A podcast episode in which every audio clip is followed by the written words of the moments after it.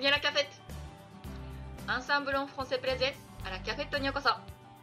フランス、フランス語が大好きなあなたに旬な情報をお届けする番組ですメインパーソナリティのやすこです今日も楽しくお話をさせていただこうと思います本日は2月第2回アンサンブル100%選手権こちら大変盛り上がりましたけれどもこちらの1年半以上の部門において第3位こちら第3位で入賞されたもも様をスタジオにお呼びしたいております。こんにちはもも様ことまりこさん。こんにちは。こんにちは。アンサンブルメイトのこです。よろしくお願いします。よろしくお願いいたします。ではもも様ことまりこさん。早速ですけれども自己紹介をちょっとしていただいてもいいですか。はい、えー、アンサンブルメイトのまりこです、え、今回、え、アンサンブル選手権で、え、3位に入賞したということで、えー、アラカフェットにお招きいただきましてありがとうございます、え、とてもびっくりしてるんですけれども、えー、私が、え、フランス語を始めたのは初めてフランス語を始めた、え、勉強したのは短大の時の第二外国語なんですけれどもその時は本当に簡単な文法とかをやってただけでもう全く会話とかはできなくて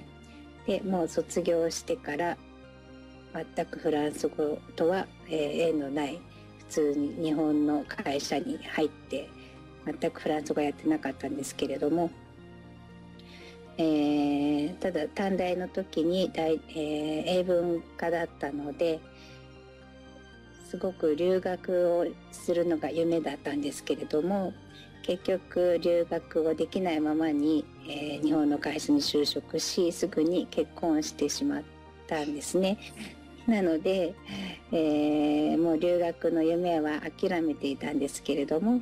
えー、主人の転勤でえー、幸運なことにスイスのジュネーブに、えー、住むことになってで、まあ、住むからには、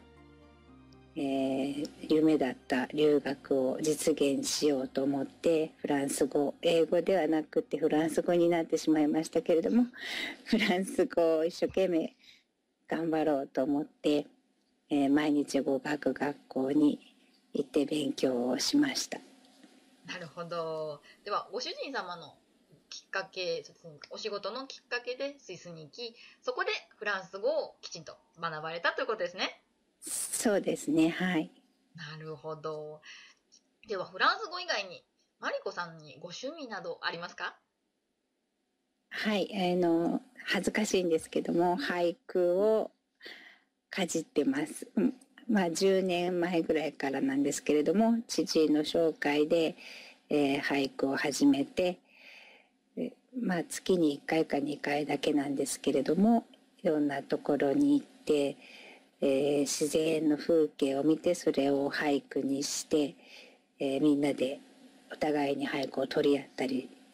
するんですけれどもすごくあの日本語の勉強になりましてあのまあ意外と楽しいです。最初はなんかあの年配の方が多いのでちょっととっつきにくいところもあったんですけれどもやり始めてみたらすごく楽しくてあの知らない日本語や知らない漢字をたくさん覚えました。なるほどこうもう聞いてるとフランス語に日本語にともう学習の大好きなイメージがしますけれども勉強熱心なんですね。いやそんなこともないんですけどでも基本的に語学勉強が好きなのかもしれないですね。なるほどぜひ一句なんか読んでいただけるとなんか嬉しいですね。えそそれは いつかでは聞かせてください。フランス語で句なんてできないんですかね？フランス語の俳句っていうのはなんかでも結構あるみたいですよね。あのフランス語の俳句っていうのもあるみたいなんですけど、ネットとかで探すと、フランス人も俳句やってる人が結構いるみたいなんですけど、どうしてもやっぱ五七五に当てはめるのが難しいので、まあ、フランス人の作ってる俳句を見ると、ちょっとポエムみたいな感じで、うん、だ日本の俳句とはちょっと違うかなっていう感じはしますけれども、でも俳句フランス人も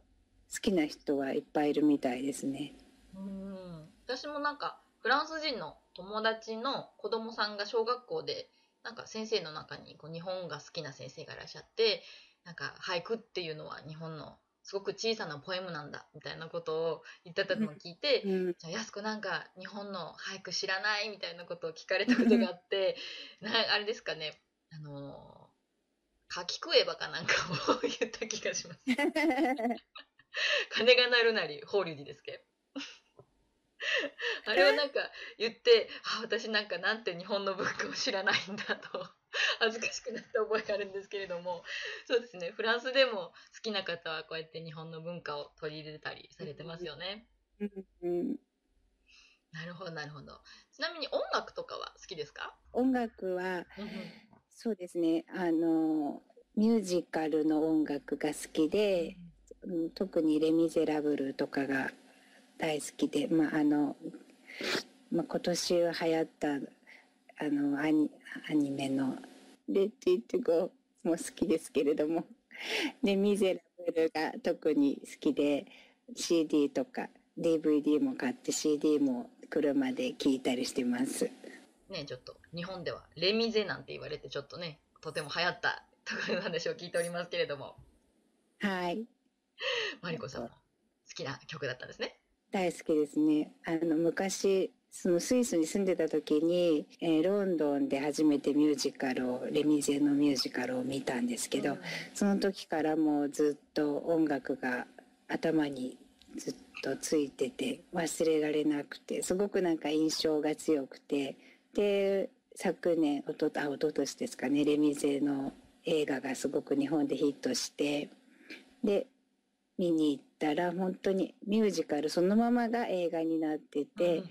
その当時に見たミュージカルの音楽と同じ音楽だったのでもうそれが本当に蘇ってきて懐かしさでいっぱいになりましたね。やっぱ音楽もね、音楽や映画って本当にいいですよね。ねさて、では音楽もいいですけれども、フランス語についてマリコさん、まあ大学でね、勉強されたということですけれども、フランス語学習の動機なね、大学に行った時とかもなぜフランス語だったのかなんてことを教えていただけませんか？そうですね。あのなぜフランス語だったのかって言われると先ほど言いましたように、まあ、たまたまスイスに住むことになったのでフランス語を勉強することになったんですけれども、実際にやってみたら、まあ、フランス語ってすごく英語とに単語とかも似ているのであの意外と覚えやすくて、まあ、とにかく現地に住んでいると毎日覚えたことがその場で使えるのがすごく楽しくて、もう毎日が本当に勉強が楽しくて楽しくてしょうがなかったです。勉強が楽しいってもう最高じゃないですか。おすすめのマリコさんのおすすめ学習法なんか、そんな秘訣をちょっと教えていただけますか？はい、あのー初心者の時は特に学校で毎日ディクテーションを先生がしてくれて必ずレッスンの初めに先生が文章を読んでみんなでディクテをしたんですけどそれがすごく良かったと思います。やっぱりスペ、うん、あのディクテーションすることによってリエゾンとかも一つ一つの単語がわからないと書けないので一言一言を聞き取るという意味ですごく良かったと思いますね。はい、お今おっしゃいましたけど、うん。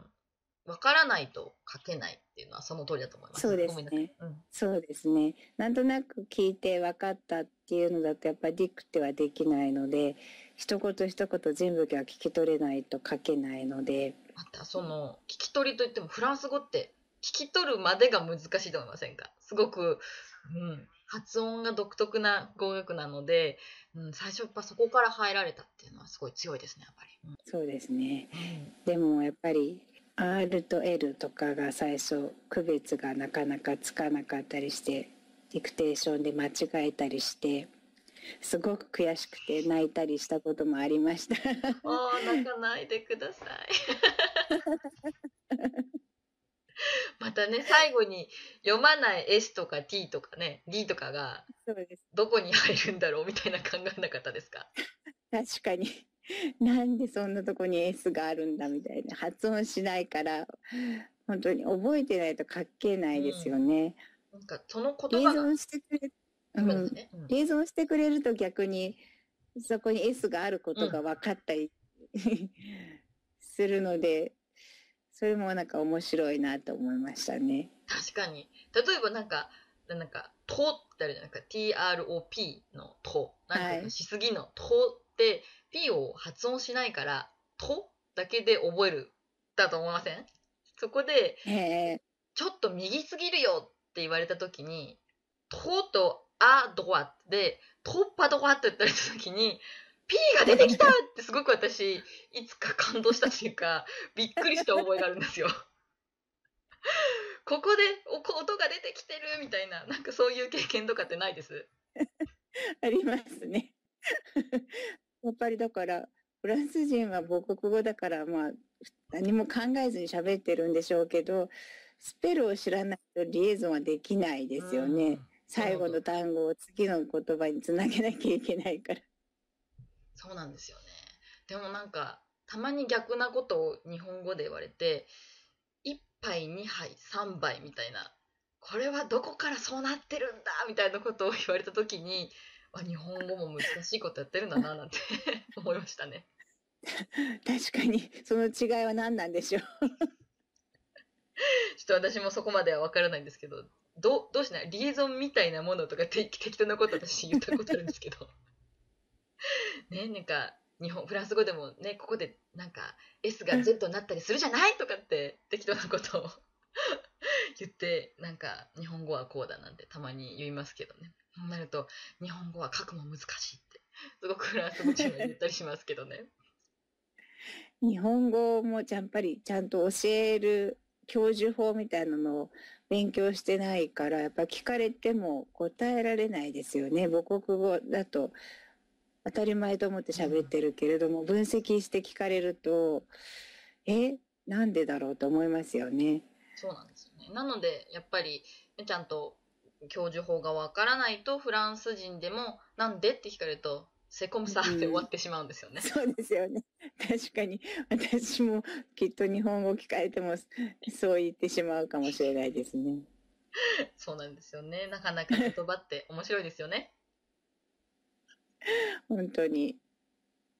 では、そんなマリコさん、フランス語が話せるようにも、かなり話せると思うんですけれども、フランス語の最終目標みたいなの、そんなのを聞かせていただけますか？はい、あのうん大変おこがましいんですけれども、私の夢はアンサンブルの講師になることです。いやーもうそれでねも、選手権で書いていただいて、私たちものすごく嬉しかったんですよ。でも本当になれるとは思ってないですけれども、あくまでも夢いやいや、なんかアンサンブルの先生になりたいと、あれの見た時に私もちょっともう、ドキーンとして、ああ、嬉しいと思って、本当に感動しました。そんなにあの先生たちが感動してくれるとは全然思いもせずに 書いたんですけれど、いやいやいやいや、本当に嬉しかったですよ。もう全然その前回の出演している K さんのようなあのね大学フランスの大学院に留学されているような方だったらばすぐなれると思うんですけども 私なんか全然そんないやいや、程遠いレベルなんでうん本当にお恥ずかしいんですけれどもいやいや、まあ、ケイさんも素晴らしい方ですけどね。うん。いつかそうなれたらいいなと思って勉強してます。では、お待ちしておりますので。第1号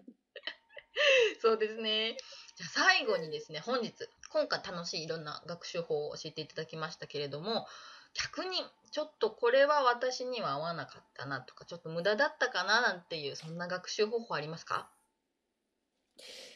そうですねあの日本に帰国してから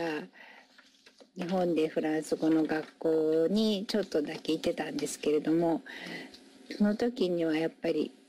ビジネスフランス語のクラスっていうのに入ったんですけれどもグループで結構1415人クラスにいましてそこでのレッスンはほとんど私が話す機会もなくて、意外とティミッドなんで 話す人はもう決まってて同じ人ばっかりがこう話す感じでほとんどの人は話せないで聞いてるばっかりの受け身の授業でなんかあまり面白くないなと思いました。やはりグループレッスンってちょっと限界があるのかなって思いましたね。なるほどグループのメリットもやはりあるとは思うんですけれどもやはり合ってるか合ってないかっていうのは本当に結構くじみたいな問題やっぱ本当にいいクラスはあるとは思うんですけれども、やっぱりね自分が何をしたいのかっていうのに確実に当てはまるかといったらちょっと難しいかもしれませんね。で学校もちょっと家から遠かったのでもう仕事の帰りに行くのが疲れてしまってまあ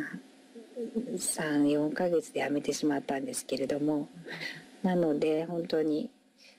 アンサンブルはもう4年続いているのはやっぱり家でできるからっていうのが一番の強みで、まあ、毎日平日は仕事もしてって一応主婦なので帰ってご飯とかも作らなければいけないしなかなか帰りに学校に行くっていうのは時間的にも体力的にも大変なんですけどもアンサンブルはもう夜自分の時間ができた時に家で出かけなくてできるっていうのが本当に最高に私に合っていて、まあ、皆さんもそうかもしれないですけれどももうこれしかないと思いましたね。でもアンサンブルに入ったのはその仏研の準1級の試験をその時に受けていてで一次試験は合格したんですけれども二次試験のが面接があるっていうことでさてどうしようかなと思って2級の面接はすごく簡単だったので全然問題なく受かったんですけど 準1級は結構なんか